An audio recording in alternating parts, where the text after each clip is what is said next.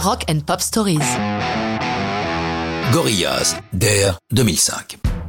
Damon Albarn, leader de Blur, et son colocataire Jamie Hewlett, un soir d'ennui devant MTV, ont inventé un groupe virtuel Gorillaz. Chacun sa partie. Albarn, le musicien, prend en charge la musique et Hewlett, auteur de BD de son état, s'occupe des visuels de ce vrai faux groupe.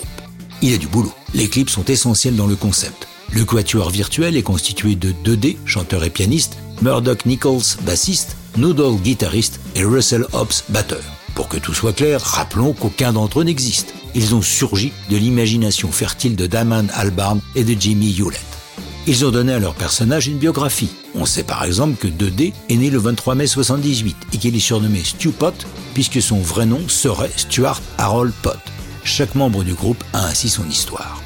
Dès leur premier single, Clint Eastwood, en mars 2001, Gorillaz éblouit critiques et publics devant tant de créativité.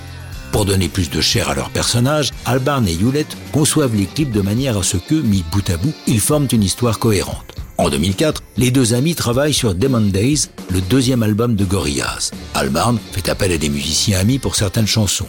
Pour It There, il propose à Sean Ryder, leader des Happy Mondays, de venir leur prêter sa voix. Sean nous raconte la séance. Damon m'a donné un casque et m'a dit Va en cabine, on va t'envoyer le son, je voudrais que tu improvises ce qui te passe par la tête. Il n'avait pas encore écrit le texte. Je me suis installé, casque sur les oreilles, mais le niveau était trop bas. Alors pour qu'il monte le volume, j'ai dit It's coming up, it's coming up, it's coming up. Et quand c'est arrivé au bon niveau, j'ai dit It's there. Mais Sean Ryder a un très fort accent de Manchester. C'est devenu It's there. Puis il est parti en freestyle.